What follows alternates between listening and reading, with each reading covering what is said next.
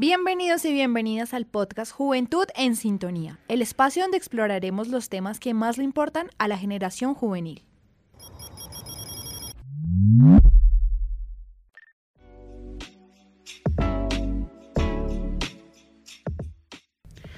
Hola chicos y chicas, bienvenidos a otro episodio de Juventud en Sintonía. Soy Pache, su host, y les quiero presentar a mis compañeros en el máster, Valeria Costa y Juan Pablo Cervera. El día de hoy nos acompaña en cabina Vanessa García. Bienvenida.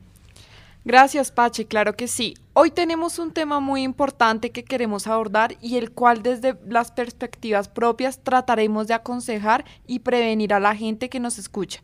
Bienvenidos a Salud Mental Juvenil, rompiendo estigmas y buscando ayuda. Es vital hablar de esto para crear conciencia y apoyar a quienes lo necesitan.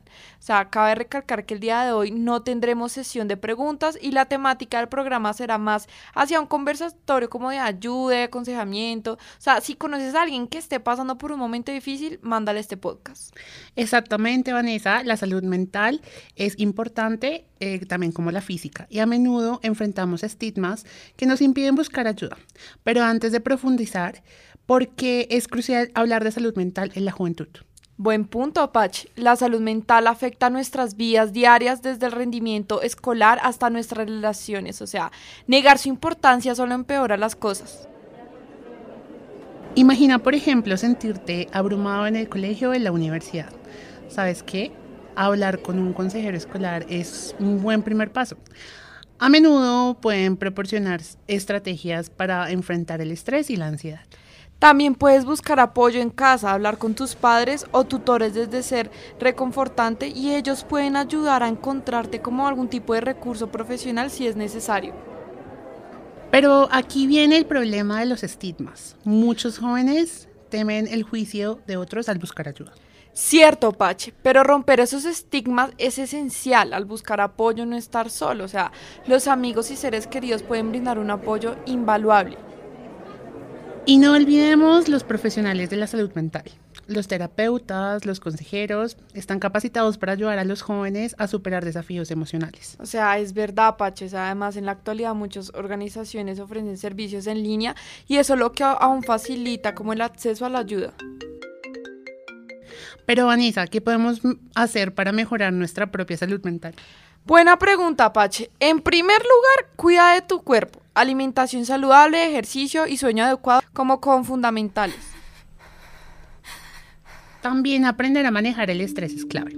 Prueba técnicas de relajación como la meditación o el yoga.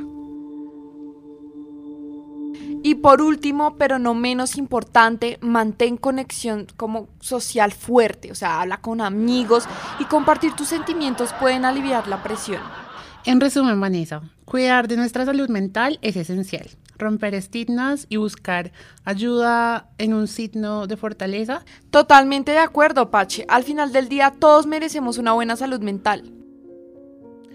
Eso es todo por el día de hoy, chicos y chicas. Gracias por unirse a nosotros en este episodio de Juventud Sintonía. Y recuerden que no están solos y siempre hay ayuda disponible. Sí, cuiden de su salud mental y ayuden a desterrar los estigmas. Hasta la próxima.